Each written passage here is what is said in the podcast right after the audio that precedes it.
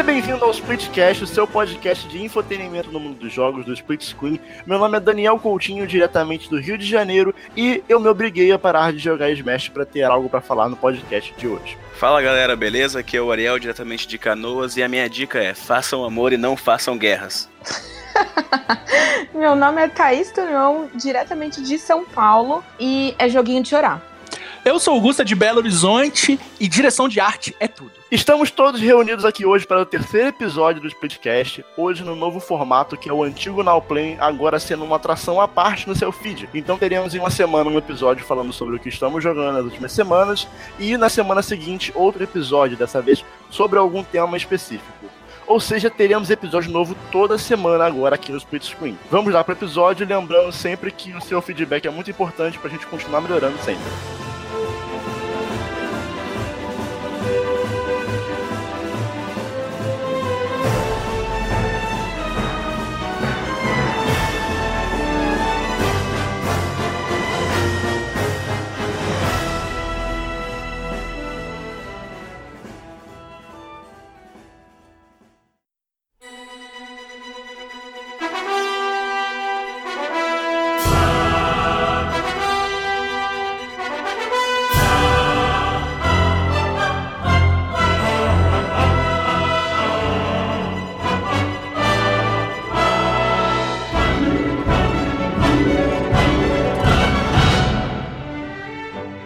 Meus amigos, eu estou jogando um RPG japonês, lá vem o Zé RPG japonês, né? Inclusive fez vídeo. Inclusive fez vídeo, é, chamado Ninokuni 2, The Revenant Kingdom. Você fez vídeo de Ninokuni 2? Não, não, eu Não. fiz vídeo sobre os jogos De RPG. Ah, tá. E, tá. e Ninokuni tá lá no meio, tá lá no meio. Daniel, Daniel não tá acompanhando o canal. Não Não, acompanha, não vê. Perdão pelo vacilo. É bom.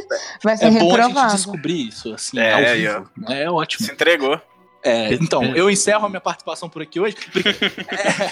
É, então, é, o Ninokuni, ele é um jogo desenvolvido pela Level 5. Eu não sei se vocês conhecem o estúdio, é um estúdio japonês muito talentoso. Atualmente, os maiores sucessos deles são o Ninokuni e aquele joguinho Sim. de 3DS Yokai que Watch? pegou os japoneses. Yokai Watch, exatamente. Só que eles também já fizeram outros jogos muito bons no passado, como eles trabalharam com Star Ocean, eles fizeram Rogue Galaxy do PlayStation 2, Dark Cloud, então eles têm aí uma, um histórico legal. É, um know-how, um histórico legal de uns RPGs muito bons. Inclusive o Dragon Quest 8, se não me O engano. Dragon Quest 8 também. Na, na verdade, eles não trabalharam em Star Ocean, foi no Dragon Quest 8, eu tava confundindo as séries da Square Enix aqui. Mas enfim, o Ninokuni 2, ele tem uma característica única dele. O- Não Animação do Studio Ghibli. Exatamente. Não só o 2. Na, ver- na verdade, o 2, ele não foi. O trabalho não foi feito em conjunto com o estúdio Ghibli. Foi. Teve alguns animadores, ex-animadores lá do estúdio, que trabalharam no Ninokuni 2 para manter ali aquela identidade visual, parecer com, com, com o. Ghibli. Mas o primeiro teve o envolvimento do estúdio Ghibli e eles desenvolveram em conjuntos. Então você criou uma direção de arte ali que já é inconfundível, é maravilhosa. E no momento que você começa a jogar o Ninokuni, tanto o primeiro quanto o segundo, aquilo ali já te pega já. Você já vê aquilo e você fica, ok, isso aqui é bonito pra cacete. E é muito bom o jogo. Eu pensei numa piadinha muito infame com o estúdio Ghibli. Estúdio Ghibli. Eu é o estúdio de. Ronaldinho, né? Estúdio Ghibli, eu sabia, Não, eu sabia. Perdão, Não. perdão. Será? Eu tava, eu tava esperando a oportunidade, o Ariel estragou. Aí, ó, Eu viu? fiquei com medo a semana inteira de falar Ghibli. De- Isso Ah, eu, eu tô aqui, eu tô aqui Eu em silêncio, eu tô aqui em silêncio esperando a oportunidade pra conseguir fazer a piadinha um momento encaixar perfeito. Eu não consegui, o Ariel falou antes, estragou. Ah, viu? Não, a gente cara. pensou junto, a gente pensou junto. Eu tive medo, eu tive medo. Medo até de eu mesmo fazer essa piada em algum momento e ficar arrependido depois. Eu faço por ti. Olha eu só, faço por ti. não precisa. Muito obrigado, muito obrigado. De nada, de nada. Segue aí, segue aí. Então, o Nino Kuni, ele parece muito com um RPG das antigas, sabe? Um RPG ali dos anos 90, início dos anos 2000. E uma coisa que eu gostei muito nele é que ele tem um world map, assim, tipo Final Fantasy das antigas, que você vai andando assim no mundinho pequenininho, aí tem as batalhas ali, só que ao invés de ter random battles, né, que entrava Uhum. do nada, você tava lá jogando Final Fantasy do nada, Ele entrava bum. na batalha, bum, aí mudava a tela. Não, a, a, a tela quebrava e dava um. Caralho, Final Fantasy X, velho. Que sujo. Cara, Final Fantasy, a tela quebra odeio e entra na velho. batalha. É, não Eu tem acho- isso. Um dos o- fatos de eu não jogar mais RPG é exatamente isso, assim. Às vezes Mas vai tá voltar a jogando- jogar, vai, vai jogar. Mas vai voltar a jogar. Vai, Vai voltar a jogar. porque não tem mais isso. Não tem Estou mais. Voltando aos poucos. É, então, só que no Nino Kuni, o- os bichinhos ficam lá no World Map. Aí você pode chegar nele se você quiser. Ou você pode evitar a batalha. Então não- a tela não quebra do nada, você tá esperando a tela quebrar. Sim, isso é legal. É, legal. E a historinha desse segundo jogo, ele é uma sequência, né, do primeiro, só que ele não é uma sequência direta. Você pode começar a jogar pelo segundo jogo já de uma vez, não tem problema. Mas ele faz umas referências ao, ao primeiro jogo, assim. Quem jogou vai pegar as referências, mas não é nada que você precise de conhecimento prévio pra aproveitar o Nino Kuni 2. E a história Sim. dele se passa 100 anos depois dos eventos do primeiro, e lá você começa com o Roland, que é um cara que tá aparentemente no nosso mundo. Ele tá dentro de um carro e vê um míssil, assim, vem, cai no meio da cidade e ele simplesmente desaparece e vai pro mundo pro outro Ah, e de, de novo esse cai, velho. Vocês trouxeram esse cai duas vezes, dois episódios seguidos. Acontece, gente. Desculpa. Acontece. Caraca. A Thaís trouxe Another World e Sekai, e agora Nino Kuni 2 e Sekai também. É, acontece, gente. A vida é assim. A, a vida é assim, é feita de altos e baixos no tom. Exatamente. Então é Exatamente. isso. Aí o, o Roland é transportado para outro mundo e ele encontra o Príncipe Eva. Aí os dois, assim, dão uma discutida. O Roland fica, caralho, o que eu tô fazendo aqui? O moleque já fica, mano, quem é você? O que, que você tá fazendo aqui também? Sai daqui, sou- sai da minha área. É, na, na verdade, assim, ele é o príncipe, mas ele ia é, ser coroado rei. Mas aí, no momento que o cara chega lá, eles descobrem que tá rolando ali um, um, um golpe de Estado. E que eles querem. O conselheiro do antigo rei quer matar o moleque. E é Quer matar o interessante. novo, o novo príncipe tal. É, quer príncipe, matar, né? é, quer matar a criança. Aí o Roland Sim. ajuda ele a, a sair dali, a, a tirar o menino da, daquela situação. E é legal que o jogo ele tem um visual um pouco mais infantil, porque lembra muito um filme do Estúdio Ghibli, uma coisa que é voltado pra criança, mas Não mais é ou não. menos, né? Assim, visualmente falando, é. Não visualmente é falando é, atra- é atraente pra criança, né? Mas é- o, o Estúdio Ghibli a gente conhece, né? E você vê ali que existe um conflito entre raças, entre humanos, entre as outras raças, que a criança é jogada ali no meio. Então é interessante você ver o amadurecimento do moleque no jogo. E o jogo é um, um RPG de ação. Ele é muito livre, você pode trocar o- os personagens durante a batalha, você pode jogar com Evan, você pode jogar com Roland e os outros personagens da party, cada um com a sua característica própria. E o combate é muito divertido. Você é esmaga paga botão mesmo. Tipo, ele, ele não, ele não é por turno, então, ele é Não, ele é um action mais RPG. moderno e tal. Ah, não, beleza. Isso. Ah, ele é um action RPG? Digamos que é mais moderno, né? Ele me interessa é mais, um action então. RPG. Ele é um action RPG. Ele não é um RPG de turnos que, é, que você. Como você entende por JRPG. Mas ele é um action RPG no molde de Xenoblade? Ou é um, é um action RPG realmente, tipo, mundo aberto e você tem total controle da situação ali? Não, não. Ele é mais parecido com o Xenoblade. Não é pancadaria comendo ali, não. Não é, não é, não chega a ser um RPG ocidental. Não. Ele não chega a ser, por exemplo, o Nier que você chega ali, Aham. dá porrada. Né? O Nier é bem singular nesse quesito. Ele é mais parecido com o Xenoblade Chronicles, um pouco assim com Final Fantasy Fantasy XV. No... Hum, não, acho que mais Final Fantasy XV. Qual, qual era aquele Final Fantasy que tu. Que, tipo, ele não era por turnos, mas tu demorava alguns segundos pra atacar, se não me engano, É vocês lembram? 12. É o É o 12, né? É o 12, é o 12. 12. Ah, beleza. Ah, O Daniel comentou e eu queria me lembrar se é esse pra mim fazer associação na minha cabeça aqui. Não é mais parecido, porque o, o, o 12, o Final Fantasy 12, você escolhia atacar, ele ia lá, atacava. Ele ainda é um, Ele dava um sistema de segundos, né, de diferença. Ele ainda é um assim. sistema de turnos, mas você pode se mover livremente Uhum. no cenário. Não deixa de ser um, um RPG de turno. Mas o Ninokuni não, não é assim. Quando você aperta o R2, por exemplo, no Ninokuni tá lá. Você apertou o R2, aí vai mostrar as habilidades ali, as skills que você tem equipado nos botões. Aí você Uhum. apertou R2 e triângulo, ele usa uma skill. Você apertou R2 e quadrado, ele usa outra. R2 e, e círculo, X e assim vai. Você pode trocar as skills é, à medida que você vai aprendendo novas skills no jogo. Mas fora Uhum. isso, você também pode desferir como. Você pode ficar apertando o quadrado pra dar porrada nos bichos à vontade. Lá Como diz o Ice, marcha Ma- botão. Marcha botão. Marcha botão. botão. E além da sua arma melee, né, que é sua espada, o seu sua lança ou algo do tipo, você também tem uma arma que é a distância. Ou, por exemplo, o Roland, ele chega no mundo com uma com uma pistola, com uma quadrada do nosso mundo. Então, assim, ele usa uma espada de arma melee e uma ponto .50 de, de arma de arma à distância. O Bem Evan não tranquilo. bem tranquilão. O Evan não. O Evan, ele já usa um cajado e ele usa umas magias. A longa distância também. E você tem essas armas pra determinados inimigos. Tem um inimigo que é que fica no céu, você tá voando, você vai usar as armas a distância, porque você não consegue atingir com uma espadada. Aí ele caiu, você vai lá e senta nele a porrada. Mas assim, você entrou no, na batalha, igual como se fosse um Final Fantasy das antigas, batalhou, terminou a batalha, tem a musiquinha lá, igual no Final Fantasy, tem o, o Victor Fanfare. É, terminou a batalha, volta pro, pro world map e vai. E também tem uns ambientes mais parecidos com com Witcher, por exemplo, que você entra e tem os monstros ali, não é um world map, e você vai sentando neles a porradas também. Então, sim, você tem, você tem essa mistura. E eu tô gostando muito do jogo. É um jogo que tá interessante por enquanto. Eu percebo pel- pela tua animação nas postagens, né? Que tu tá tirando várias fotos ali do jogo, né? Vários. Na verdade, só vários uma. os Só, share só ali. uma só, é, foi só uma. Ah, tá, mas eu achei que eram mais. Mas Quantas horas tu tem mais ou menos de jogo, Augusto? Eu devo estar com umas 5 ou 6 horas de jogo. Eu não No joguei tanto. ainda. Eu não joguei tanto assim, mas já Sim. aconteceram bastante coisas dentro do enredo do jogo. Já apareceu personagem pra incorporar a party, já. entendeu? Está desenvolvendo. Mas ele é longo? Ele. Ah, ele é um RPG, né? 30 Ele deve ter aí em torno de 25 ou Nossa, 30 que da horas. hora. 300 horas. Não, eu acho que ele não é um jogo grande assim. Sim, sim, tô brincando. Com o primeiro eu fiquei muito empolgada pra jogar, principalmente por conta da parte artística. Porque é muito lindo, parece que você tá jogando dentro De um filme. um filme do Studio Ghibli.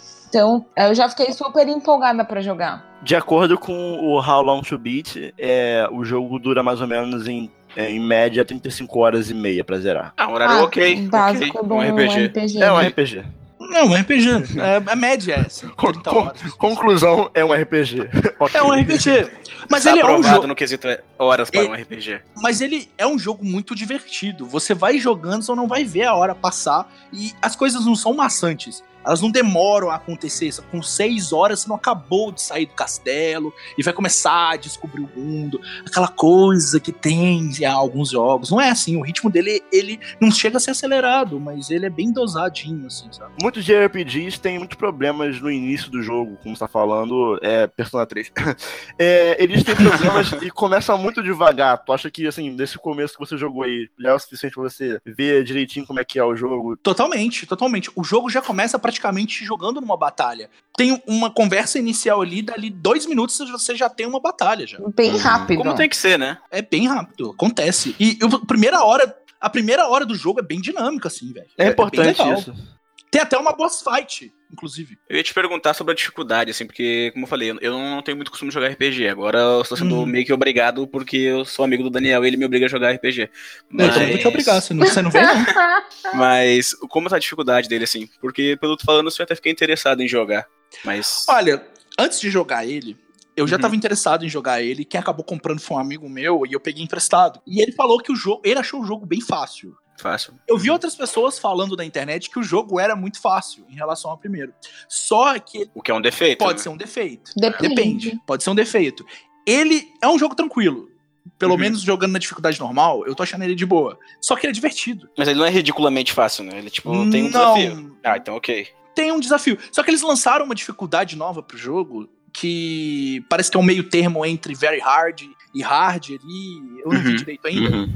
Mas que dá um- aumenta um pouco o desafio do jogo. Então, se você quer jogar alguma coisa um pouquinho mais difícil, que desafie mais, eu acho que é, eu aconselho você a começar no hard. Até Uhum. agora, eu não senti a necessidade de mudar a, a Dificuldade. Não, não me incomodou até o momento. Eu não tô achando, tipo, porra, que passei num parque, que coisinha fácil. No momento que eu começar a achar isso, eu vou mudar. Porque antes de você começar o jogo, parece lá, você pode mudar a dificuldade a hora que você quiser, fique à vontade pra fazer isso, se você achar que É, deve. isso é bom. Então eu vou fazer isso se eu achar que devo. Mas no momento, eu- como eu tô me divertindo muito com o jogo, tô achando o jogo bonito e aquela coisa toda. E tá E fluindo. tá fluindo, exatamente, a história tá fluindo, tá me interessando. Ele tá me segurando de alguma forma. Eu não senti necessidade ainda. Eu sempre achei essa, essa questão de tipo, poder trocar a dificuldade durante o jogo meio uma coisa meio boba, assim. Até eu jogar o, o último God of War e tomar um pau no primeiro gigante e eu pensar assim, não, não. Se eu for nessa dificuldade aqui, eu não vou conseguir sair daqui. Aí eu tive que, Eu aí eu tive que bom, diminuir. eu acho, Não, é, é, é, é bom. Eu acho uma escolha super Também justa. Mas, por exemplo, quando aparecia em The Last of Us pra mim, ficava muito É. puta. Eu falava assim, querido, você tá achando que eu vou passar nisso aqui? Eu vou passar assim, amor. War 3, Vou ficar aqui três horas, mas eu vou passar. Ah, não, que é, que nesse caso, tipo, tu sabe que tu consegue, mas no God of War, o último, por exemplo, era no início, totalmente uma mecânica nova de jogo, controles. Que você tem, ainda nem aprendeu. nossa, é horrível. Ainda bem que eles Morreu. colocaram essa opção. Não, eu acho isso bom, porque vam- vamos combinar. Nenhum de nós quatro aqui, e eu acho que 70% dos consumidores temos tempo pra ficar ali durante 4, 5 Três horas. horas é, parado três horas no parado mesmo ponto. A gente quer progredir. Quando a gente não progride Sim. no jogo, a gente sente que a gente perdeu o nosso tempo. Então, véi, se Claro. você sente a necessidade de diminuir a dificuldade pra passar de um ponto, porque você precisa progredir, precisa zerar aquilo ali logo, porque senão você não vai poder jogar os seus outros jogos, fique à vontade. Não é uma coisa que eu costumo fazer. Porque eu, não, com- eu não começo a jogar jogo no very hard, no hard, eu não sou essa pessoa. Não, também Eu não, não sou vou no masoquista. normal. É, eu não sou masoquista. Mas se a pessoa sentiu dificuldade até no normal ali, vai passar pro easy só pra passar aquele negócio, eu acho super justo. A gente não tem tempo de ficar jogando videogame igual a gente tinha 10, 15 anos atrás. Que saudade, que saudade desse tempo que eu tinha. Não, saudade. É, se fosse videogame. 10, 15 anos atrás, né? Seria maravilhoso, eu teria platinado mil coisas, porém. A, Ima- vida, a vida mudou. Imaginem como seria o currículo gamer de vocês se nas antigas já existissem platinas, né? Pensem nisso. Ah, ia ser lindo. Ah, eu Ia teria platinado bastante Aladdin no Super Nintendo. É, porque com certeza você vai comprar joguinhos novos, então você vai jogar muito seus joguinhos Ah, joguei antigos. muito jogo antigo. Até você ganhar um joguinho Daniel- novo. Então você Eu vai teria platinado Ragnarok Online. Ragnarok era Ah. legal. Ragnarok era legal. Mas eu não sei, esse- esses jogos de MMO que tem pra console, eles têm platina? Tem, tem, acho. Ou Não. O Smite Os- tem. Alguns têm troféus, mas não tem platina. É, o Não, Smite sim. tem, tem troféus. Mas, Mas o Smite não, não é MMO, pô. O Final Ah, Fantasy tá. XIV, eu tô falando Final Fantasy XIV. É, o o- o Elder Smite é MOBA, Online, Não, pode esses crer, pode jogos. crer. Não sei se tem platina. Não Você- tem. Geralmente Você não ouvinte que joga esses jogos, por favor, diga se tem platina.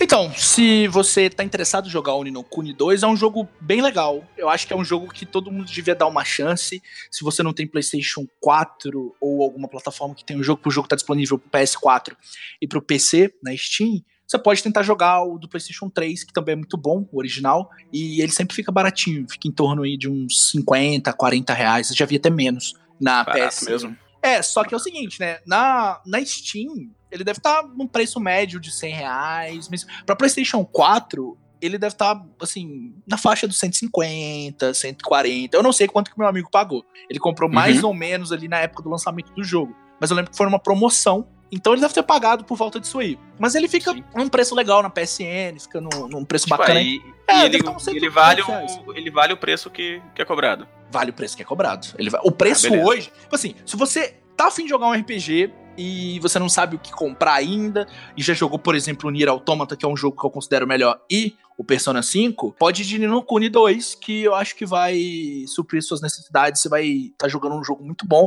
e vale o preço que ele tá sendo cobrado hoje, com certeza. Nino Kuni 2 está disponível em quais plataformas? PlayStation 4 e PC.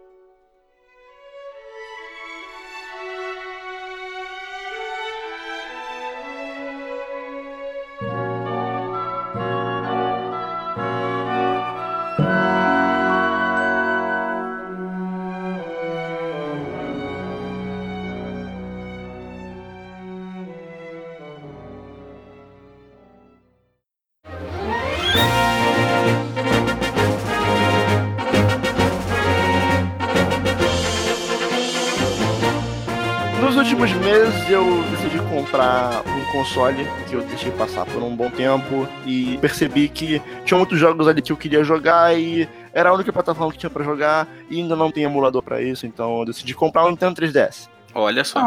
Tão Ótima decisão. Ah, ótima. Minhas ótima três decisão. primeiras compras de Nintendo 3DS foram é, Pokémon Alpha Sapphire, Boa decisão. Pokémon Ultra Sun e o jogo que eu vou falar hoje, que é Zelda A Link Between Worlds. É um jogo, obviamente, desenvolvido pela Nintendo, lançado no finalzinho de 2013 para Nintendo 3DS. Ele é um jogo de ação e aventura, visto de cima, em que você vai enfrentando diversos monstros, fazendo dungeon, resolvendo quebra-cabeça. Vocês sabem como é que é um Zelda, né? O Link pequenininho, é o Link pequenininho. É o Link do A Link to Link the Past. Porque o jogo ele tem uma, Sim. ele é uma continuação do, do, do Link, A Link, A to Link the to the Past. Past. Então, assim, é o mesmo mundo. Então, Uhum. todas as localidades do- estão nas mesmas regiões, nos mesmos lugares, tá tudo do jeito que você deixou há 20 anos atrás, se você jogou Uhum. na época. É, Sim. ele ele trata-se de um Zelda que segue muito dos moldes, padrões que a série possui há anos, mas dessa vez é apresentado algumas mecânicas que modificam bastante o pacing do jogo. Principalmente duas mecânicas, né? Todos os jogos da série Zelda, eles giram em torno de uma mecânica principal cada jogo, né? Você tem o Twilight Princess, que gira em torno do Wolf Link, você tem o Majora's Mask, que gira em torno das máscaras, o Spirit Tracks, que você tem o trem, e a Zelda, que é um espírito que te ajuda nos puzzles. É, no Link Between Worlds, a mecânica principal de gameplay é você se transformar em um desenho 2D. O jogo modifica a perspectiva para um jogo 2D e aí nisso você pode desviar de ataque, resolver puzzle, passar de uma área para outra e tanto faz. Só que nesse caso, a mecânica Ah. principal, eu não diria que ela é o maior chamariz do jogo. Eu lembro de, de ter visto vídeo sobre esse jogo aí, e eu- quando ele muda o gráfico pra Uhum. 2D, né, tu falou? Ele fica muito Não, bonito. cara, tipo, é- é... muito interessante. O- esse jogo, pra mim, ele é o ápice do Nintendo 3DS. De tudo que Uhum. eu vi agora, Não, de tipo- tudo que eu vi até hoje, de Nintendo 3DS de amigo, do que eu joguei, é para mim ele é o ápice, porque ele consegue entregar ótimos gráficos e, ao mesmo tempo, pra mim é o melhor 3D do 3DS. É o único jogo que eu consigo jogar em 3D. Quanto tempo tu tem o 3DS? Eu tenho o 3DS há mais ou menos dois meses por aí. O 3DS ele, ele segue vivo até hoje, né? Tipo, pela Nintendo eles, eles não abandonam, né? O... Ah, tem suporte, tem suporte. Tá saindo algumas coisas ainda. Tá saindo. Inclusive vai sair Persona aqui, o 2 agora, no início do ano, ou já saiu agora em dezembro. Ah, o. Luigi's Mansion, Luigi's Mansion, exatamente. não é? Muita gente Que é aposta que maravilhoso esse vai jogo. sair uma melhoria do Switch pra, pra substituir o 3DS, mas quem tem o 3DS é muito agarrado nele, né? Sim. Gosta Ah, mano, bastante, o não meu, o meu- é o meu segundo 3DS, o atual. É, eu Uhum. vendi o antigo, comprei um outro porque o antigo tinha estragado. Consegui vender ele estragado. Ô, um cara que consegue ô, vender. Augusto, os- pode falar que você comprou porque era a versão especial de Pokémon, pode falar. Não tenha vergonha. Não, sim também Não pelo fato de que é uma vergonha. versão especial do Pokémon. E é isso aí, meu 3DS azul, que tem dois Pokémon lendários em cima dele. É exatamente, exatamente E isso. é isso. E é isso. E tá aqui meu 3DS é lindo. Eu vou até pegar ele aqui, vou, vou Meu abraçar. nome é com Gustavo. carinho. Meu nome é Gustavo e eu amo meu, meu 3DS. Mas enfim, é um portátil realmente maravilhoso. Que tem muito jogo bom. E é um ótimo portátil pra você conhecer, inclusive, a franquia Zelda. Sim. Tem, tem Sim, Persona também, né? Tem Persona nele, né? É, No 3DS. Ah, não é Não persona. é persona. É persona. Ah, Não É persona. tipo Persona. Tem, o, tem o mesmo nome. Persona. É, um Persona aí. Tem os personagens de Persona e, e, e, e É um musiquinha de spin-off do Persona. spin-off do spin-off. É, é, mas agrada quem joga e não é, Uhum. não é, é- não é pra mim spin-off, mas tem gente É. que curte bastante. Tem gente Você curte não, vai, bastante. você não vai conhecer a série Persona pelo 3DS. É, não, você-. Ah, beleza. Uhum. Definitivamente não vai ser a experiência que vai te levar a, a ter uma experiência de Persona. Não Mas vai ser dessa vez. É, não vai. Mas voltando pro Zelda, o 3DS, ele tem três Zeldas. Dois deles são clássicos do Nintendo 64. Muita gente começou pelo Ocarina. Então, um bom jogo pra começar Com os gráficos da época. É, não, ele, ele é uma versão remasterizada. Ah, tá, beleza. uhum. É, ele, ele mudou bastante, assim. Um remake em HD.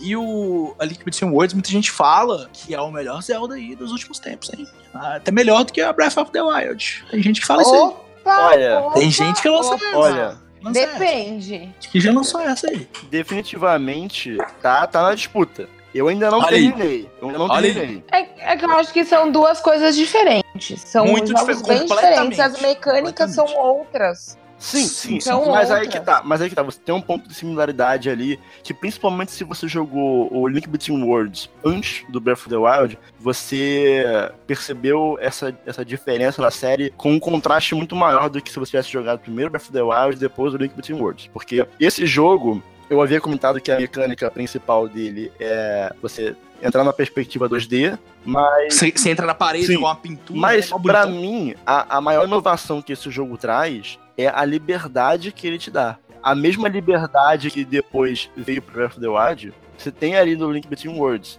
Não da mesma forma, mas como se fosse um experimento. Parece que a Nintendo quis falar assim: ah, vamos ver aqui como, quão solto a gente pode deixar o jogador no mundo. E vamos deixar ele Uhum. fazer as coisas. agrada, e vamos né? deixar- Um e vamos deixar ele fazer as coisas na ordem que ele quer, sabe? Porque normalmente, co- co- como é que funciona a- uma estrutura de Zelda? Você, por exemplo, encontra um boomerang, mais ou menos no início da dungeon, resolve boas partes dos puzzles dela usando o boomerang, termina, vai pra outra. Nessa outra, logo que você for entrar, você normalmente precisa do quê? Precisa do boomerang, que é um item da dungeon anterior. Então, assim, o jogo cria uma forma de guiar o jogador, indicando a ordem do que deve ser feito. No Uhum. caso Sim. do Link Between Worlds, você pode ter todas as armas logo de cara. Por quê? Porque logo no início do jogo, a- o jogador é apresentado a um personagem chamado Ravil, que é um coelho roxo falante maluco que invade sua casa e faz dela uma lojinha pra alugar itens. esses itens que você aluga Ok. são todos os itens que em jogos anteriores você iria encontrar em dungeons. Então, Hum, Por exemplo, ok. você tem uma, uma dungeon que você precisa de uma varinha de vento, né? Que é uma varinha que solta uma magia de vento que te joga pra cima e blá blá blá. É. No, num jogo anterior da série, você encontraria esse item dentro da dungeon, ou então numa dungeon anterior. Nesse, você pode comprar no Ravel, no Coelho Roxo Falante Maluco. Sim. Então você Ah. compra o que você precisa pra fazer a dungeon. Então você escolhe qual dungeon você vai fazer. Mas, tipo, tu não acha que isso aí pode atrapalhar um pouco Em que sentido? a tua, experi a tua experiência? Em que Tipo, sentido? Tu acha que facilita demais pra te conseguir os itens e tal? Não, porque nos jogos anteriores da série não era um desafio você conseguir o item. Uhum. Os desafios são a- a- as, os puzzles da dungeon utilizando o item.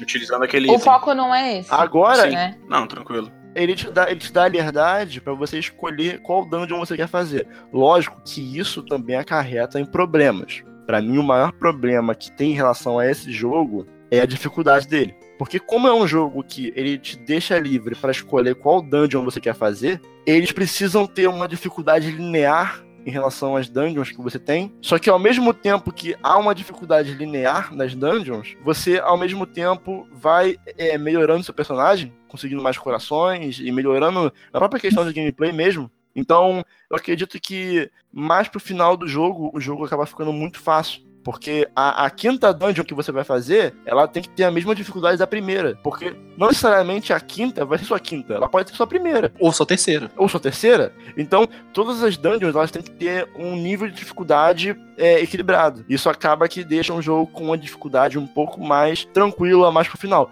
Por exemplo, eu não sou elite gamer, mas eu não morri ainda no jogo. Eu tô. Aham. Eu tô assim. Eu já, Pro eu- player. eu já estou encaminhando pro final do jogo. Eu não morri ainda, sabe?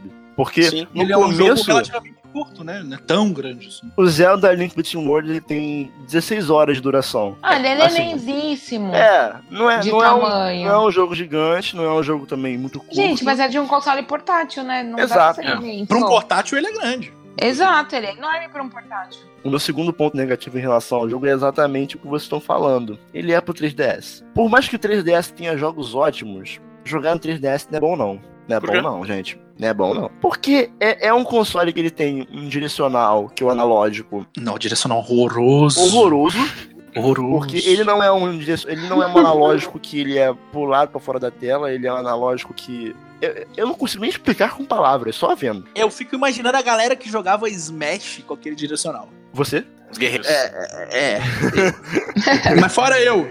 Porque eu sou uma pessoa que não sou, eu não sou tão ogro com controle na mão. Agora eu fico imaginando que esse cara que tem dedo de dinossauro mesmo. Não, cara, não. Puta merda. Nossa. Cara, por favor, Nintendo, Link Between Worlds no Switch, por favor. Ou é um jogo que Eu caberia compro, muito. eu compro de novo, eu compro de novo. Compro também. Compro também. Alguém compro da também. Nintendo que Eu de compro PS. porque eu ainda não joguei.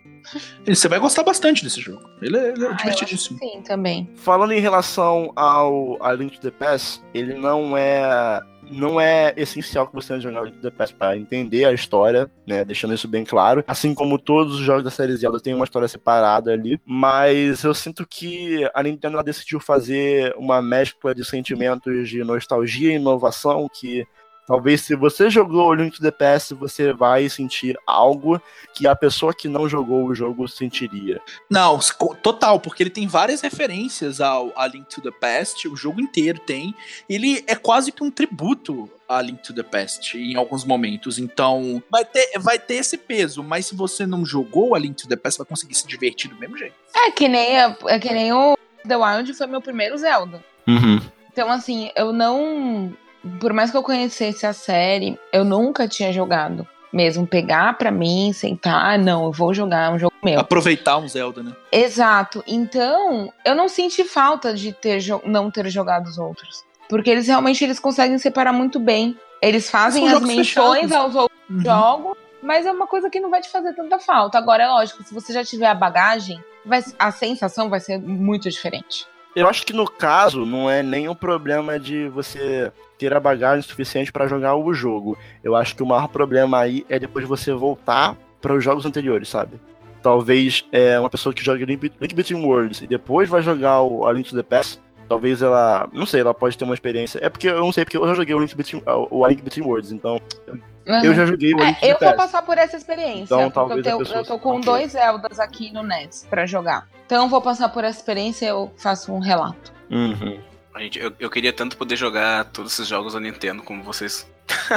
Oh, meu Deus. Mas você pode, você vai ter essa oportunidade ainda, nós estamos torcendo Olha, você. Você pode baixar um emulador de Super Nintendo e rodar o Link to the Past. Vou baixar no meu celular. Não! Não! Não, não, não, é o único jeito. É o único jeito. Não, não, não, não. Então não baixa, então não joga. Não, joga. então, não vou jogar. Não pode, não pode jogar, não pode. Então não pode. Não, é, aí tá errado. Ariel, compra um 3DS. Preço aqui tá louco, é muito caro. Quase não, preço do Switch. Que louco! Eu, cara, compra um 3DS. Eu comprei faz, o, 3DS e faz uma parada. E faz uma parada aí. Compra o Wii U. Ah, uma. Uma ilegalidade. Ah, não, Wii U não. O Wii U sim, gente. Já é um bom console. Coisas, é um, é um console, é um bom console. É um bom console. Ah, e é errado, isso é errado. Entendeu? ah, não, mas assim, cara, tem um esqueminha aí de fazer conta canadense que você consegue pagar um preço bem baratinho nos jogos digitais. Então, se você não quiser. Você ensinando a galera burlar. Canadense, mexicana, Ah, você tá dando dinheiro pra Nintendo entra... do mesmo jeito, não, mano. Você entra é. Save Coins lá, amor. Você põe lá, onde tá mais baratinho? Ah, tá aqui, vou comprar ali. Dá na mesma, eles vão receber é, do mesmo não, jeito. Nintendo vai receber o dinheiro. Eles vão receber do mesmo jeito. A única é. diferença tá para você. Infelizmente, sim, sim. a gente mora no Brasil, velho. E aí, pra é, gente, tudo é quatro, cinco vezes mais caro. A Thaís indignada, né? Mas assim, não, se você, Mas se, é, porque se não você tem... não quer recorrer é a meio. desesperador você vê um jogo sair por 340 reais, cara. É desesperador. Você fala assim, e aí, o que, que eu faço? Eu paro de comer ou compro o jogo? não, o jogo do Switch é um absurdo, cara. Nossa, 300 então, reais. Por isso que essa é uma boa. É vida. Você, pelo Save Coins, você consegue. Ô, Daniel, tu, tu, vocês, vocês três, né, no caso, que tem Nintendo faz mais tempo e acompanham mais a Nintendo de perto. Quando a Nintendo tava no Brasil, era essa careza toda ou tipo, sempre foi uma amenizada? Sempre foi, sempre foi. A Nintendo sempre foi. nunca foi barata. Nintendo Mas tipo, era tão caro como é hoje? Sempre, sempre foi. Assim, mas você tem que levar em consideração também que houve uma inflação daquela época para hoje. Então, Sim. um jogo de PlayStation Sim, mesmo. País, mas... Um jogo de PlayStation mesmo sairia por 150 reais naquela época, hoje está 250. Então, levando isso em consideração, era mais ou menos a mesma coisa, porque se você for pegar em comparação o preço uhum. do jogo da Nintendo nos Estados Unidos, ele não abaixa preço. Se, se, você, for, se você for numa loja lá. É, essa, é essa a questão. Mas ele, é, mas ele é 60, 80 dólares. Isso. Ele é, tipo, fica nessa. Geralmente ali no valor de um. Um é que, na verdade, eles usam uma outra tecnologia, eles usam um cartuchinho ainda. É pequenininho, é maior, eu não, é sei se isso é, eu não sei se é mais ele caro. É mais, é mais caro. caro. É um fator, é, é um fator caro. sim. Pra é produção sim. ele é mais caro. Não, mas, mas, mas tipo, quando a Nintendo tava no Brasil, o, o, um jogo do Nintendo era o valor equivalente ou mais alto do Vamos colocar, vamos Sempre colocar um, na época, um, na época. Um exemplo Sempre que eu gosto, alto. um Sempre exemplo que eu gosto de usar muito. É, aí é complicado. O Last of Us, que o, o lendário Last of Us que eu paguei 100 reais no lançamento. Eu consegui comprar reais? um paguei sem conta, eu tinha minhas fechadas. Nossa. Eu, eu, eu, eu, eu, consegui comprar um jogo de PlayStation 3 uns 6 anos atrás, 5 anos atrás. Eu não pagava mais que 150 reais. Só se fosse um jogo japonês que ninguém ia trazer pra cá. Dragon 3. É, eu pagaria 150 reais, mas Ó, o Resident. Evil, o Resident Evil 6, né, que eu comprei no lançamento, né, foi 130, o Tekken Tag 2 foi 130, o Last of Us foi 100 conto, o, o God of War Ascension foi 120. Caíram do Aí, caminhão. É, não, não foi isso, eu comprei em loja mesmo. Mas o, os jogos da Nintendo eram o quê? 200. É. Era 200 ah, conto. foi mais caro, então. É, sempre foi mais caro, mas não era uma diferença gritante igual é hoje. Você vai comprar um jogo físico do PlayStation 4 hoje, lançamento, você, se você 180, dá uma. 180, 190 se você der uma minerada, você consegue achar um jogo que tá lá na PlayStation Store de 250, você consegue comprar o físico dele por 200, 190. 220. Nintendo você não vai comprar por um mês de 300. Não vai rolar. Não vai. Impossível. Só se você tiver um garimpo muito foda, tipo uma pessoa lá na Santa Ifigênia que você conhece, o cara vai falar assim, ó, amanhã vai estar tá aqui, não sei o que, chega a tal hora e me paga no dinheiro. O, o Zelda Link Between Worlds você consegue encontrar mais ou menos é, em loja por uns 120 reais hoje, mas se eu for comprar... Se for comprar usado, consegue por uns 70, 60 reais. Eu mesmo comprei o meu por 60 reais de um cara que tava querendo vender tudo para comprar crack, só possível. Sim, só, só, pode ser, porque o cara me vendeu o Nintendo 3DS com, com, com Zelda, com Pokémon, com, com a porra toda e não saiu nem 500 reais. Então. Foi buscar na né, Cracolândia, né? Algum problema, algum problema ele tinha. Mas enfim, se procurar por aí direitinho, você consegue achar por uns 70, 60 reais. E eu aconselho porque é um ótimo jogo da série Zelda, que já é uma ótima série. Muito bom mesmo. E aconselho fortemente.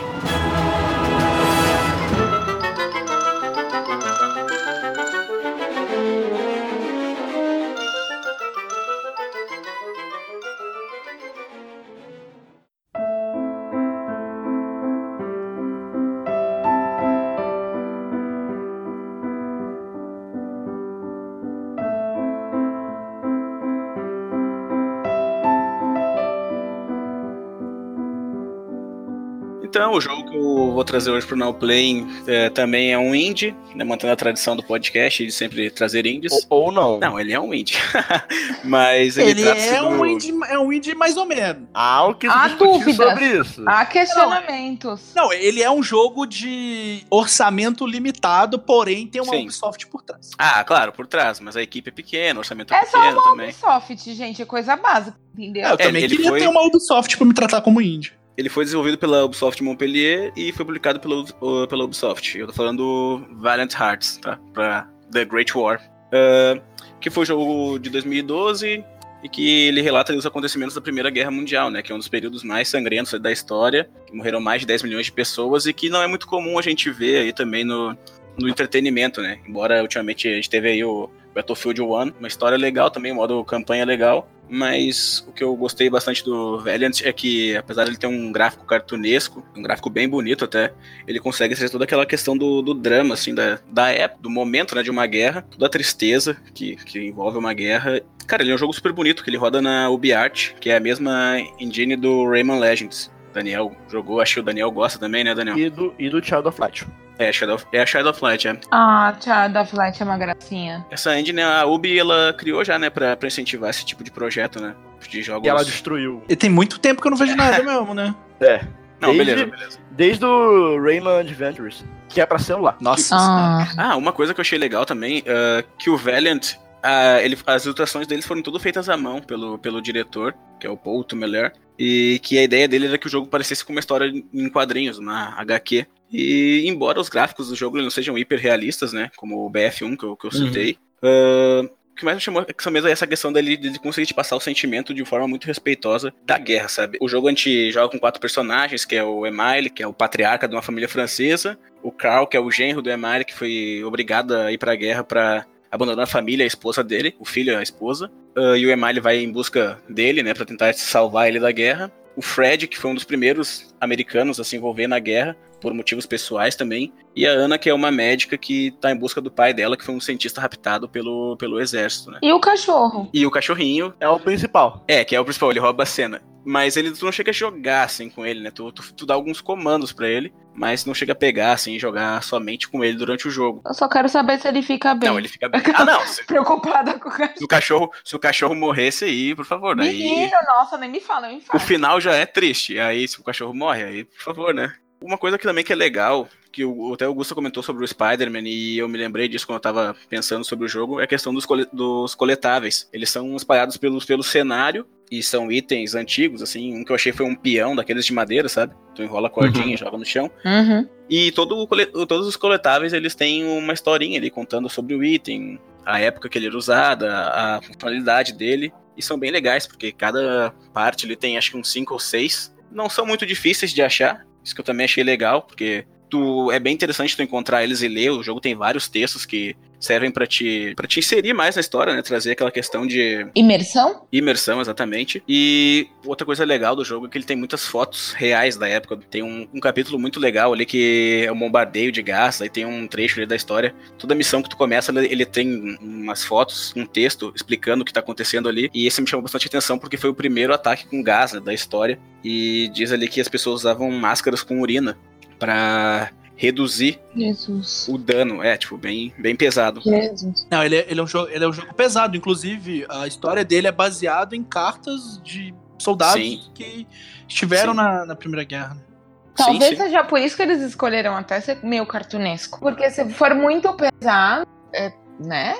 Sim. Vamos tentar suavizar de alguma forma, né? Eu acho que artisticamente falando, se fosse, se fosse um jogo com com uma engine de tipo A, eu acho que ele não passaria a mesma emoção porque a arte do jogo, ela tem umas peculiaridades muito muito interessantes. Tipo, você percebe que no jogo não se mostra os olhos dos personagens em Uhum. momento algum. Dá uma sensação de que tá todo mundo meio triste, sabe? Sim, sim. Sim. Não, eu concordo. Uhum. E, e- e até a própria música, a trilha sonora do jogo, ela é bem dramática, assim, bem triste. As cores, geralmente, é aquela, aquela cor mais chapada, assim, sabe? Não é nada muito colorido. E uma questão que eu achei legal também dos personagens é que cada um tem uma característica diferente. Que o, o Emile tem uma. O Emile tem uma pá, que ele abre caminhos. E até, em conta disso, tem um- uma parte legal do jogo que, que tu tá meio que nos túneis. E aí tu tá em cima. Em cima do, do, do túnel onde tu tá, tem os alemães. E aí tu tá botando bombas lá, cara. Aí tu fica Uhum. pensando assim, nossa, tipo, olha o que acontecia nessa guerra.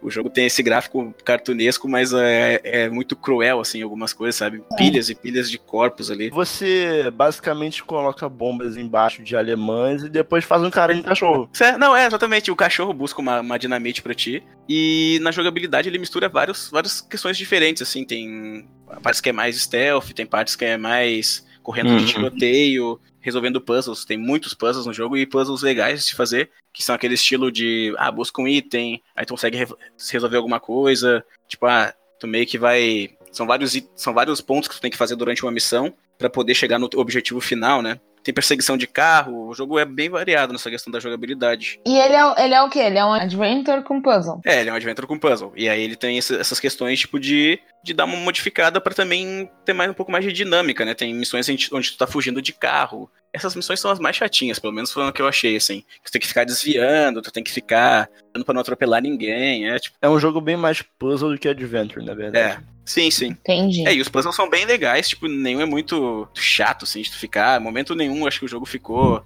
aquela coisa, tipo, ah, meu Deus, cansativa. Ele não é um jogo muito difícil, ele é um jogo curtinho, assim, e eu, pra mim, que não tô com muito tempo, assim, pra jogar, até eu gostei, porque acho que eu zerei ele em 7, 8 horas. E, cara, ele é um jogo que eu recomendo pra todo mundo, assim, que gosta desse tipo de jogo, quer saber um pouco mais de história, sabe? Desse, desse período tão triste da história da humanidade. E ele tem uma história muito legal, assim, tipo, tu Se tá consegue... afim de dar uma chorada, pode jogar esse jogo. É, não, a Thaís vai chorar. A Thaís, Ah, vai, vai- gente, não. Certeza. a, Thaís, a Thaís que chora jogando até o FIFA vai, vai chorar. Gran. Turismo. Ah, Chorou eu- jogando gente, Turismo. eu não jogo FIFA, vocês estão querendo me queimar? Mas o Gran Não. Turismo você chorou jogando. Lógico que não, garoto. Sai daqui. Mas eu tenho uma dúvida. Como ele tem combate, conflito direto, o seu personagem sofre dano, como é que é? Não, ele tem, só que em momento algum tu usa arma, sabe? Tu consegue golpear ele, tu dá um soco, assim. É o. Ah, então é na base é. do stealth. É, tipo, é. Os ataques são tudo na base do soco. Na, na maior parte do jogo ele é stealth, mas ele é, um É. jogo muito mais de você resolver o quebra-cabeça do que necessariamente você Entrar em conflito é, com entrar em alguém. conflito e acertar um tiro, algo do tipo assim, no modo Entendi. de ação, entendeu? Ele é mais focado na parte dos puzzles do que efetivamente numa parte de conflito. Porque em momento, em momento algum tu. É, isso foi uma coisa que eu prestei atenção quando tava jogando. Tu pega a arma, sabe? Até o próprio Cal ali, que, que é o soldado que poderia estar usando alguma arma, né? Não usa. Ah, sempre é na questão do soco, é mais escondendo, é mais fugindo de bombardeios. Mas você sofre dano. Sofre, sofre. É, não, é, é hit kill. Ah, tá. É hit kill. A questão não é sofrer dano por um tempo ou não. A questão é você conseguir resolver É. o quebra-cabeça. Uhum. Se você conseguir resolver o quebra-cabeça e passar de uma região O sem jogo tomar já salva. dano, você, você conseguiu. Entendi. Você tomar dano é porque você fez o quebra-cabeça errado, entendeu? Saquei. Entendi. E é bem legal a questão do cachorro ali, porque eles conseguiram inserir ele na dinâmica do jogo. Tem vários lugares onde tu não consegue acessar com o personagem, um dos quatro personagens, né? Por questão do, do tamanho do lugar ali, ou, às vezes tem um gás que eles não conseguem passar e o cachorro consegue passar por baixo. Então tu, tu tá sempre tendo que usar ele. Ele não é só um cachorrinho que tá te acompanhando. Ai, ele, que lindo. ele é peça importante no jogo. Que lindo. O jogo ele é dividido em quatro capítulos e no último capítulo o cachorro ele tem assim um papel fundamental assim, ele é muito importante. E esse é um jogo que certamente a Thaís vai chorar, sem dúvidas, é. porque o uhum. final dele é de. Pá, é de, é de chorar. cortar o coração. Nossa, é, é muito triste. É muito triste. Tá, tem que estar preparada psicologicamente para jogar esse joguinho, então. E, todo, e toda a imersão, que o jogo vai te passando com os textos, com as fotos, com os coletáveis. Também tem a questão que cada personagem tem um, um diário, e, e, eles vão atualizando aquele diário, e aí tu consegue entender mais ainda as motivações deles, Legal. sabe? Apesar de não ter grandes diálogos, eu não me recordo de diálogo entre personagens assim, mas através desse, desse, diário tu consegue entender por que eles estão ali, sabe? Por que eles não desistiram, por que, que o Emile quer achar o Carl, por que o Carl quer voltar para a família dele. O jogo é muito bom, tipo, é emocionante. E o Biart, né? E o Biart sempre é. trazendo coisa boa. Porque, assim, infelizmente, a, a Ubisoft, ela utilizou o Biart o quê? Pra quatro jogos. Foi o Rayman Oranges, o Rayman Legends e o Child of Light e o Quatro jogos bons, né? Ah, quatro jogos muito bons. De, sim, quatro jogos bons. Torre, 2014 saiu Child of Light e Valiant Hearts. Uhum. Desde, desde 2014 não tem nada. Porque você, você teve ali um joguinho do Gravity Falls pra 3DS. E você teve o, o Rayman Adventure pra, pra mobile, porque, assim, é, de 2011 para 2015, que é a época que a Ubisoft ainda estava usando a UbiArt, né? Tiveram uns milhões de jogos de Rayman em versão mobile, mas assim, eu acredito que eles poderiam voltar a dar um foco para essa área. Eu não sei exatamente se esses jogos eles tinham um, um bom rendimento, se a questão é ah. é mais interna, eu não sei. Eu sei o que é aconteceu. Uma pena, eu tenho certeza. Legend, Augusto sabe o que aconteceu. O que aconteceu, Augusto? O que, que aconteceu? É. A pegou todo mundo que trabalhava nesses jogos, juntou a galera, fizeram um novo estúdio para fazer mais Assassin's Creed. Ah, Assim. Nossa, gente, não. A Ubisoft Montpellier, que é a Ubisoft que criou a UbiArt e trabalhou tanto no Valiant Hearts quanto. Se eu não me engano, eles não trabalharam no Shadow of Light, até porque saiu no mesmo ano, mas trabalharam também no Rayman Origins e Legends, eu acho. Em algum é, Assassin's Creed. Eles trabalharam, eles trabalharam antes disso em jogos grandes também, sabe? Não, é, não eram jogos tão grandes, mas, por exemplo, trabalharam em, em Beyond Good and Evil e trabalharam em Zombie U, por exemplo entendeu? Mas. Beyond Good and Evil é grande. Zumbi U a gente já, já entra numa polêmica aqui. Ah, não. Zumbi U é um dos melhores jogos que saíram nos últimos anos. Se você pegar é, depois de Valiant Hearts e Rayman Adventures, o que que esse estúdio fez foram o seguinte: foi Assassin's Creed Unity, foi. Ah, é, eu tô falando. Ghost Recon Wildlands. Mario Plus Rabbit. Esse é bom, hein? Assassin's ah, Creed Odyssey. E é o mesmo estúdio que tá trabalhando em Beyond Good Nível 2. Então, assim, eles realmente pegaram a galera e, tipo, jogaram pra projetos maiores e mal aí vocês. Eu tava, aí. Eu, eu tava zoando, mas foi realmente isso que aconteceu. Exatamente isso. tanto, falou, tanto falou com tanta propriedade que eu achei que era mesmo. Ah, mas o que é uma pena, porque, pô, jogos. Quantos Valiant Hearts poderiam ter aí que agora vão ficar né? Poderiam ter o apoio da Ubi e não vão ter. Mas não dá o dinheiro do Assassin's Creed. Ah, não, é. é. O que importa não, tipo, dá. É, não, não é, é por caridade, não, almoço, não existe almoço de gratuito, né, cara? Tipo, o, engraça o engraçado é que a EA tá insistindo muito mais nesses jogos de orçamento médio do que a própria Ubisoft. Não, e, é. e, e, os melhores jogos da EA ultimamente têm sido esses jogos. São esses Mas jogos. olha só, eles poderiam pegar uma Ubisoft Montreal para fazer isso, né? Porque a Ubisoft Montreal é gigante. Ela tem muito é, time é, trabalhando lá dentro. É um estúdio que faz 4, tipo, 5 jogos por ano, sabe? Sim, Por exemplo, no ano, no ano que eles fizeram Child of Light, em 2014, a Ubisoft Montreal, a me, o mesmo estúdio fez Child of Light, Watch Dogs, aquele Shape Up, né, que é, que é um joguinho de, de Xbox One lá é, de... Watch Dogs, nossa. É, o Shape Up é um joguinho de, de, de... como é que é o nome? Kinect. Piscina? De Kinect. Piscina. Ah, não, não confundi, confundi, confundi. Hã? Tá tão quente aí que você tá delirando com piscina. Não, não, o verão tá te deixando louco. não, eu confundi com um jogo que é tipo o carinha numa boia, assim, mas não, eu confundi. Pô, deve eu confundi. ser interessantíssimo esse jogo. Eu vou deixar isso tudo, tá? Eu vou deixar isso tudo no episódio. Deve ser interessante demais, jogo de piscina, de boia. Quem estiver ouvindo, procura esse jogo de piscina. mas então, e no mesmo ano eles lançaram o Assassin's Creed Unity, o Rogue e o Far Cry 4. Então, porra, cara, dá pra eles fazerem um joguinho aí, né? Dá, né? É, É, mas daí é, é, como tu falou, é questão do, do retorno, né, cara? Tipo... Pô, mas eu, eu acho que não foram jogos que venderam mal, assim, porque o Valiant Hearts ganhou, ganhou prêmio, o Child of Light ganhou prêmio, foi indicado a um monte de coisa aí, então são jogos que não, eles não gastaram tanto para fazer. Mas aí que tá, né? Não, não se paga salário com prêmio. Não, claro, claro, mas o que eu quero dizer é que quando esses jogos ficam em evidência, porra, quanto Celeste não vendeu aí por causa da, da, da TG aí, da TGA? É um estúdio então, de sete pessoas. É um estúdio de sete pessoas. Beleza. Só que esses jogos devem ter ficado em evidência, sabe? Eu mesmo entro um Far Cry novo e um novo jogo feito na UbiArt, porra, muito mais um jogo feito na claro, muito é mais ousado, novo. Mais ousado. Tem o seu público, público grande. Child of Light foi um jogo que, se eu não me engano, deu na PSN Plus, mas eu comprei antes de dar na PSN Plus, porque eu tava muito afim de jogar. Uh, então, o Valiant Hearts, ele saiu, se encontra nas plataformas Android, iOS, Windows, PlayStation 3, PlayStation 4, 360, One, Switch. Não tem desculpa para para quem está ouvindo não comprar. Ele é um jogo baratinho, ele até hoje, no dia que nós estamos gravando, está a 17 reais na PSN, mas o valor médio dele ali é, 37, é de 37 a 50 reais, acredito. Tá na promoção dos Holidays. É, dos Holidays. Até tá com 10% de desconto para quem tem a Plus. E, tipo, é um jogo que se paga, com certeza apesar de ser um jogo curtinho, ele tem uma história excelente, é uma obra-prima. Por ter toda essa parte histórica que eu achei muito legal, da forma que ele explica essa parte histórica, com muito respeito à guerra, a quem esteve lá, quem participou, essa questão também das cartas que o jogo é baseado, tipo, ele, ele conta a guerra de uma forma diferente, como a gente não é tá acostumado a ver, mas com muito respeito, assim, tipo, isso que eu achei legal. Tipo, ele, ele deixa bem claro que numa guerra não, não existe vencedores, sabe? E joguem, joguem Violent Hearts.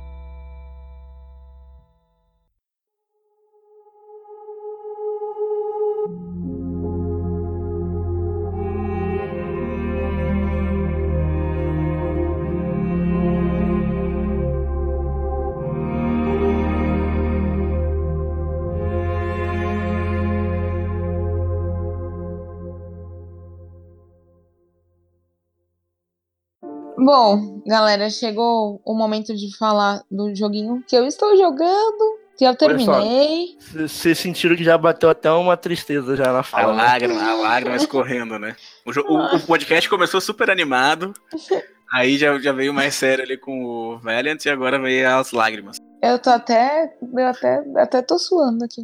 Mas enfim. vamos. Vou, vou falar do, do jogo do ano que eu citei no episódio anterior. Inclusive, se vocês não viram, vocês ouçam. Que é o Gris. O Gris ele saiu no dia 13 do 12 de 2018. Saiu para Switch, PC e Mac. Foi desenvolvido pela Namada Studio e publicado pela Devolver Digital. Então ele é 200% indie, né? Uhum. Além pra falar, 200% é. indie. É um joguinho de plataforma 2D com puzzles. Teoricamente é um joguinho simples, gente. Não é um jogo muito difícil vocês vão ficar lá horas quebrando a cabeça para resolver alguma coisa. Basicamente, a história se trata de uma garota que ela tá perdida ali dentro do seu mundo próprio, que foi totalmente despedaçado após um evento super traumático. No começo do, do jogo, ela perde a voz. E quando ela perde a voz dela, o mundo estava todo colorido, ela estava toda colorida. A partir do momento que ela perde a voz dela, ela tá na mão de uma, como se fosse uma estátua aquilo tudo hum. desmoronou. Uhum. Vai desmoronando, ela perdeu a voz e ela cai no mundo totalmente cinza. E aí começa a nossa aventura. Porque ao longo do gameplay, o mundo ele vai se pintando aos poucos. Então, conforme as cores vão sendo desbloqueadas também, e após você vai completando os puzzles daquela fase, é, ela adquire novas habilidades. Porque no começo ela só Inicialmente mesmo, ela tem dificuldade até para andar. Você tenta correr com ela, ela cai. Você tenta pular com ela, ela cai. Então ela vai meio que se arrastando até uma nova estátua. De lá ela adquire um pouquinho de força e ela só pula. E aí, com essas com esses desenvolvimentos todos que envolvem as cores, né, como se o mundo dela fosse voltando a tomar cor, ela desenvolve novas habilidades que são por intermédio do vestido dela. Três habilidades pelo vestido e a outra não vou contar qual é vocês vão descobrir. Então, o Gris, ele nada mais é do que a história de uma pessoa que ela foi totalmente destruída, gente. É por isso que eu fiquei muito emocionada no final. Todos nós já passamos. Ela vai se reconstruindo Exatamente. durante o. Todos nós já passamos por momentos muito difíceis que a gente precisou parar e se reconstruir pegar pedacinho por pedacinho e ir juntando cada pedacinho e trazendo cor à nossa vida de novo. Ele é basicamente isso. Quantas horas, mais ou menos? Ele é muito curto. Eu terminei em 5 horas. É, curtinho, né? É um jogo bom pra zerar rapidinho ali. Exato, até porque assim, a ideia do desenvolver, dos desenvolvedores foi o quê? A gente não quer fazer um, um jogo enorme. Até porque a Nômada ela tá começando agora. Então, se você é não um quer fazer novo. um jogo. Exato, super novo. E assim, não quero fazer um jogo imenso. Pra que, que eu vou fazer um jogo imenso, lançar, cheio de bugs, sem a parte artística, sem a parte da. É, da trilha sonora, tudo perfeito, tudo bem encaixado. Eles não quiseram. Então foi, na verdade, foi uma opção do estúdio. E até a opção de ser 2D foi uma opção do estúdio para que ficasse muito bonito. E realmente, é lindo, o jogo demais, é uma pintura. Lindo demais. Mas assim, em relação ao questionamento psicológico da personagem, né, de encarar a situação da vida dela e a questão da superação, né, dessa jornada, ela é um pouquinho mais subjetiva ou ela é, ela é mais explícita do que no caso de um Journey, por exemplo, que é algo mais subjetivo e qualquer um encaixa o que ele bem entende da história ali por trás. Aí você já matou muito. Porque um dos jogos que eles se basearam muito foi o Journey. Eles se basearam em Journey, eles se basearam em eles se basearam em Inside. Então a nossa percepção vai ser diferente de cada um. Você vai, você é totalmente subjetivo porque o jogo ele não tem nenhum texto, ele não Sim. tem absolutamente nada. Então ele vai muito pela da sua percepção. Realmente. Eu tive uma percepção, você pode ter outra totalmente diferente. E o Ariel pode ter outra e o Gusta pode ter outra. Entendi. Ele não é tão explícito. Ele não é nada explícito. E foi uma ideia também que eles quiseram passar, né? Que, Ah. na verdade, atrás dessa da, da Nômada tem pessoas muito grandes. Tem uma galera que trabalhou na Square Enix e na Ubisoft. Que é o Adrian Cuevas e o Roger Mendoza. E como pintor e ilustrador, tem o Conrad Rosset. Então, todo o é foco dele. Picasso, né, que fez o... Não, é um absurdo. É o cara muito- é um gênio. O cara é Não, um esse, gênio. esse jogo dá vontade de, de pegar, botar uma TV na parede só rodando, Exato. tipo como se fosse um quadro. E dá vontade de ficar batendo print na tela, pegar Uhum. vários O screenshots e colocar no, celu- no celular, No Instagram. PC, no Instagram. Olha só que bonito, gente, meu novo wallpaper. Sim, é. Vocês que me acompanham no Twitter viram eu coloquei muita coisa. Muita coisa. Eu- E, e tudo eu achava perfeito. E tudo eu achava que tinha que ser compartilhado. E eu achava que tudo, todo mundo tinha que ver. Porque é uma pintura na- fe- feita na sua cara, assim. O tempo inteiro. Então, quanto mais você vai jogando, mais você quer descobrir daquele mundo, mais você quer saber o que, que ela vai aprender agora, o que, que ela vai ter que superar pra conseguir uma nova cor e o que, que essa nova cor vai trazer pra ela. Atualmente eu ando muito atraído pela direção de arte dos jogos. Esses jogos são visualmente mais bem trabalhados, não necessariamente puxando pro que a gente está acostumado dos grandes jogos, que usam é, essa, que usam cores, que usam a estética dele mesmo como parte da experiência. É algo que vem me atraindo muito até pelo fato de eu trabalhar com design, trabalhar com ilustração. E eu queria saber se esse esse ponto no jogo, ele realmente ele é o grande chamativo dele, ele é o, é, é o grande ponto forte, porque eu vi que a maior parte dos elogios foram em cima disso. É, mas ele é o grande ponto forte. Tanto que a ideia do jogo foi feita pelo José, que é um Uhum. ilustrador. Sim, E eu vi o trabalho conheceu- dele, eu vi o Instagram dele, assim, fantástico. incrível, cara. né? Incrível.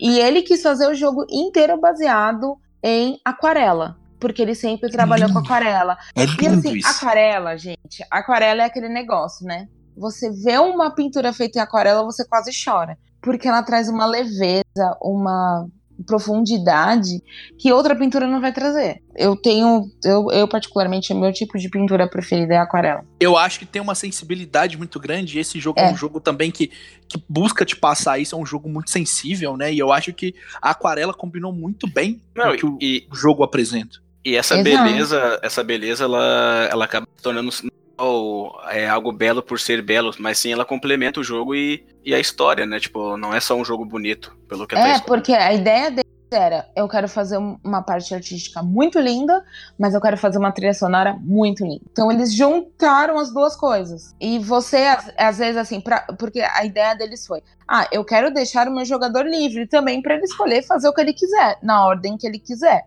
mas eu quero que ele seguir também, ele não se perca. Em relação ao cenário do jogo e ao, à exploração do mapa, ele segue mais uma questão linear ou ele te deixa abrir para você explorar outras áreas? Ele é um jogo que te guia muito, que te pega pela mão ou você vai explorando e descobrindo um pouco daquele mundo? Ele te pega um pouco pela mão. Porque uhum. dentro daquele, daquele local é como se fossem fases. É né? É, bem, é bem Journey.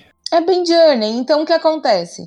vai ter um ponto mais luminoso que vai te chamar mais atenção, você vai para lá. Uhum. Meio que sem pensar, intuitivamente você vai para lá e é para onde eles estão querendo te jogar. Mas não que você não possa explorar, ah, eu quero descer ali e dar uma olhada.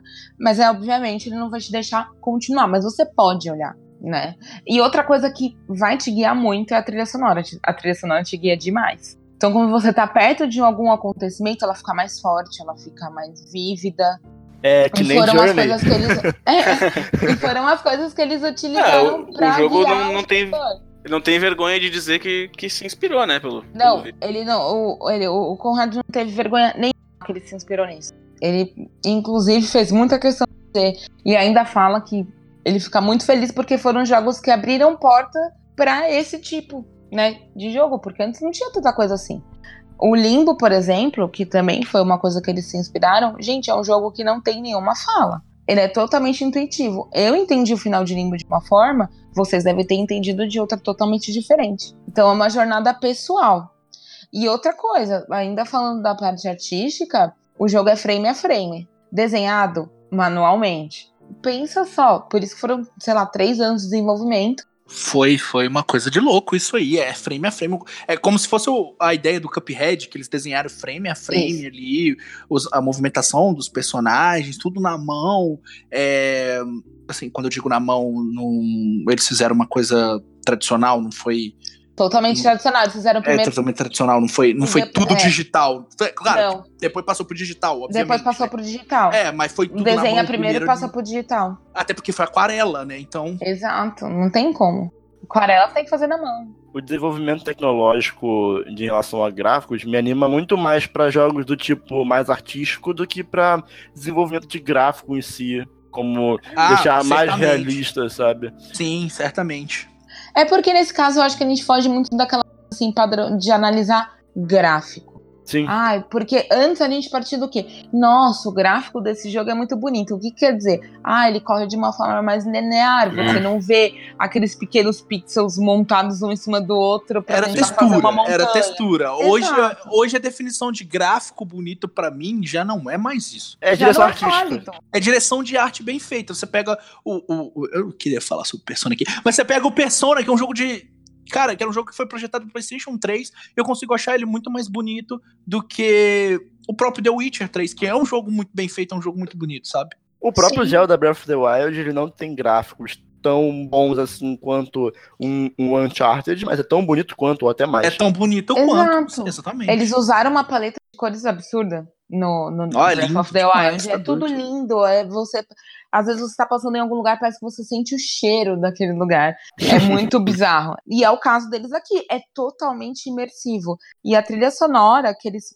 pegaram uma banda para fazer, uma banda lá da Espanha também, que foi a Bernice, foram uns amigos deles que eles foram se contatando por via Twitter, inclusive, e a ideia deles é fazer tudo muito paralelo, então um trabalho artístico muito paralelo ao trabalho sonoro. Então vocês vão sentir muito isso. E ele é bem imersivo. E, gente, chorei muito no final, entendeu? Porque me tocou demais. O selo Lágrimas da Thaís, né? Ah, pra valer. O selo né? de qualidade. Sempre, a Thaís sempre chora, né? Não tem como, sempre. No, nas análises da Thaís, a gente pode falar assim, ah, de 0 a 10 lágrimas. Lágrimas, né? Porque a gente É. vai vendo quantas, quanto mais lágrimas ela dropou ali, melhor o jogo. É o melhor jogo, mais emocionante. É porque eu, pra mim, ele entra na parada do Game for Change. Que é, você tá lá, você tá todo despedaçado, você precisa começar a juntar os seus pedacinhos e passar por desafios tão difíceis quanto antes. Porque depois que você tá despedaçado, tudo fica mais difícil. Com certeza, pra muitas pessoas, esse jogo vai ser importantíssimo. Vai, vai ser. E a ideia deles era fazer um jogo fácil. Ele não é difícil. Era fazer um jogo fácil que não tivesse tanto tempo. Exato. Acessível. tanto Acessível é tempo ali pra pra resolver um puzzle pra que você não se perdesse da narrativa. Porque como a narrativa é muito pessoal, se você Uhum. se perder muito tempo num puzzle, é capaz de você ali aquele fio da meada e ele já era. Então a ideia deles foi essa. E ainda falando da parte artística, a ideia deles agora é lançar um livro somente com as artes, Artbook. é, com storyboard, processo criativo, porque foram tantas coisas ao longo desses três anos que eles querem muito colocar pra todo mundo ver. Eu compro. Compraria. Vai ser lindo, vai ser lindo. Tipo, Eu, eu, fazer um queria, quadro. eu queria elogiar a Devolver Digital aqui, porque ao contrário da Ubisoft, por exemplo, é uma empresa que dá muito apoio para produtores independentes, até porque eles vivem basicamente de jogos indies. Sim. E eles trazem sempre novas ideias e novos jogos que eles vêm completamente desconhecidos e desacreditados e de repente você encontra uma experiência muito bem feita ali. Até porque os caras também fazem os melhores, as melhores conferências da E3, é sempre divertido, é sempre engraçado, sabe? É sempre É a legal. melhor conferência. Não, então Bizarra, assim, né? a, Devo- a Devolver merece muito mais carinho e amor. Com certeza. A Devolver ela poderia muito bem, ela tem dinheiro suficiente pra isso, de fazer um, um Battle Royale aí de tiro em primeira pessoa e tentar ganhar milhões com isso, mas eles continuam postando nos indies. É o que eu acho Ainda legal, bem. porque é aquela questão do eu tô fazendo o que eu acredito, sabe? Eu não tô, eu não tô dizendo que quem faz o Battle Royale e o FPS tá se vendendo pro mercado. Às vezes é a pira do cara, é a pira da empresa mesmo fazer aquilo. Mas quando você mantém ali os seus ideais, assim, não, eu quero fazer é isso, esse é o meu trabalho, é aqui que eu me sinto confortável e eu quero que É outra parada. e eu quero ganhar minha vida dessa forma. É, então a Devolver ela consegue equilibrar, sabe, muito bem isso. E eu acho importantíssimo pro atual momento que a gente vive no mercado de videogames, a gente ter esse tipo de desenvolvedora, de publisher, que dá esse tipo de experiência pra gente. Com certeza, com certeza. E ó, atualmente virou, virou quase que um respiro pra indústria. É um respiro. jogos- É um respiro, porque É um você tem respiro. tudo muito igual. É tudo muito igual, gente. Até porque as grandes, as grandes desenvolvedoras, elas não têm essa, podemos dizer assim, essa segurança de riscar, né? É, você não pode arriscar, você vai Pode jogar arriscar 10 muito, né? no lixo. É. Não vai, não vai. Por isso que tem 947 Assassin's Creed. É, E nada muda. E Mas é, o, mas é. Augusta que financia isso. é Augusta que financia. E Eu, eu- em minha defesa, eu só compro quando tá em promoção. Ok. É tipo FIFA, só compra quando tá em promoção. Quando não, a não parte- comprei o Não 19 ainda compro não. mais. Não compro Não mais. comprei não. Quando o preço cai de 200 pra 190, ele compra. Não, não, não, não. Não, não. Eu esperei a Black Friday pra comprar esse ano, tá? Um mês. Ó, olha só. Foram, foram, foram 30 dias de diferença. Ok. Eu não comprei no lançamento. Que fique muito claro isso e, e as pessoas não pensarem mal de mim. 2018 foi um ano importante pros indies, né? Tipo, Foi. esse ano Até- apareceu muita coisa boa e, tipo, e ganhou muito holofote, assim, né? Teve Até o novo Ah. disco do Arctic Monkeys, né? também, que é excelente de passagem, né? Eu gosto. E agora os in- meio que uma pra eles, que é o Switch. É, não, o Switch é a melhor plataforma pra jogar. O que que vai ser o Switch pra mim? Joguinhos da Nintendo e joguinhos indie. É ali que eu vou jogar os meus É, indies. pra você e pra todo mundo.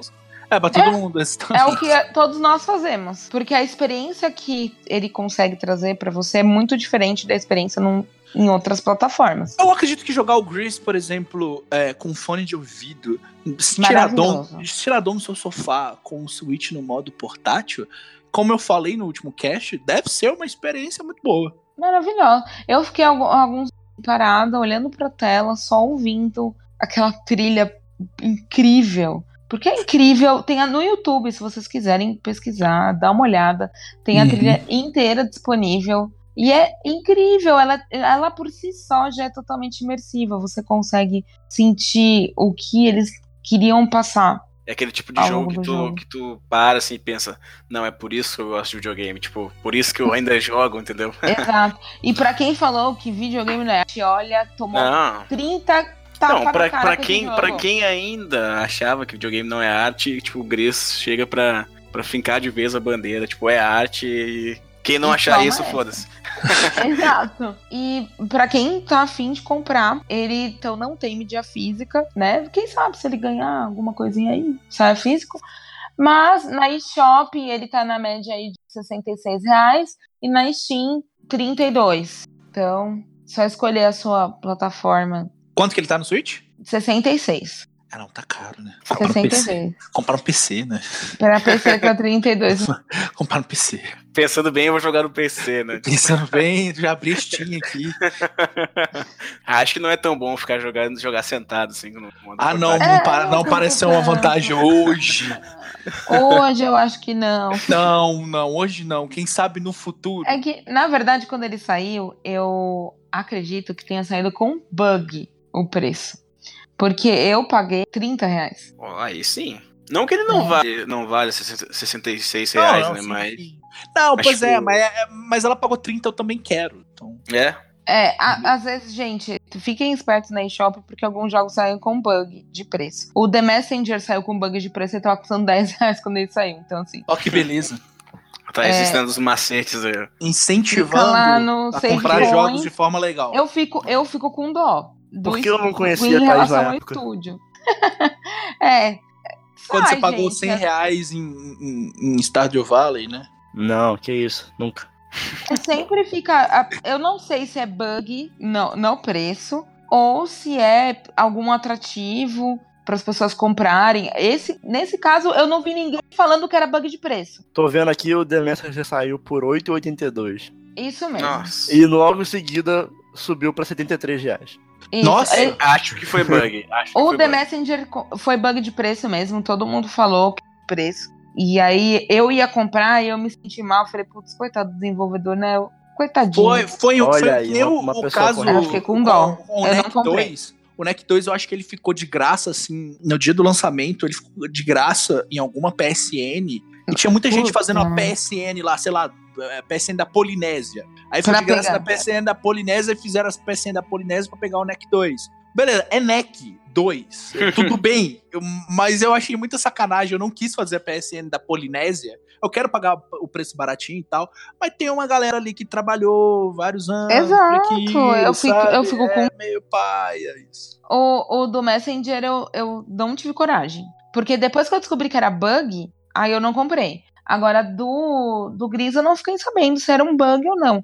Porque quando ele saiu pra. A Provavelmente a, não. O eShop mais barato que tinha era na Rússia. Aí tava, acho que 25. E aí no México tava 32. Aí eu falei, pô, nunca comprei na eShop da Rússia. Vai estar tá tudo em russo. E eu vou sentar aqui e vou chorar. Aí eu fui na, na mexicana, que né, espanhol a gente faz o portunhol e consegue se achar. Consegue. Mas vai, vai. nesse caso eu não ouvi falando que era um bug. Possivelmente eles saem por um preço menor, até quem conhece essa desenvolvedora, né? É uma desenvolvedora super nova e talvez com aceitação o preço dele tenha aumentado. Não eu sei. Tô, eu tô só no aguardo dele no PS4.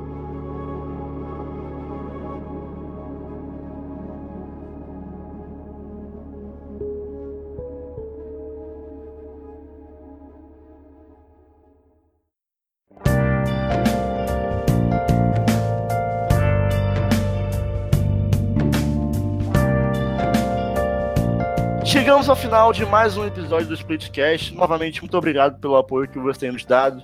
O início de um projeto como esse é sempre um pouco mais complicado pela falta de experiência na área, mas tem uma galera no Twitter sempre nos dando uma força extra e sempre apoiando com feedback e divulgação.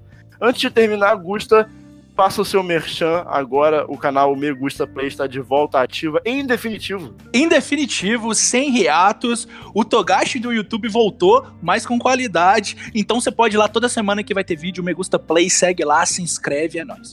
Dessa vez, para finalizar o episódio, quem vai escolher a música para encerrar é a nossa querida paulista, Thaís Tunhon. A música que eu escolhi é para finalizar é, toda essa história do Gris. Então, eu escolhi a parte 1 do tema de Gris. E se o Gusta não abandonar o podcast e acabar se dedicando exclusivamente a jogar Kingdom Hearts, nós somos o Split Screen e até semana que vem. Porque tem episódio toda semana agora. Uhul! Até, semana. até a próxima! Até semana que vem.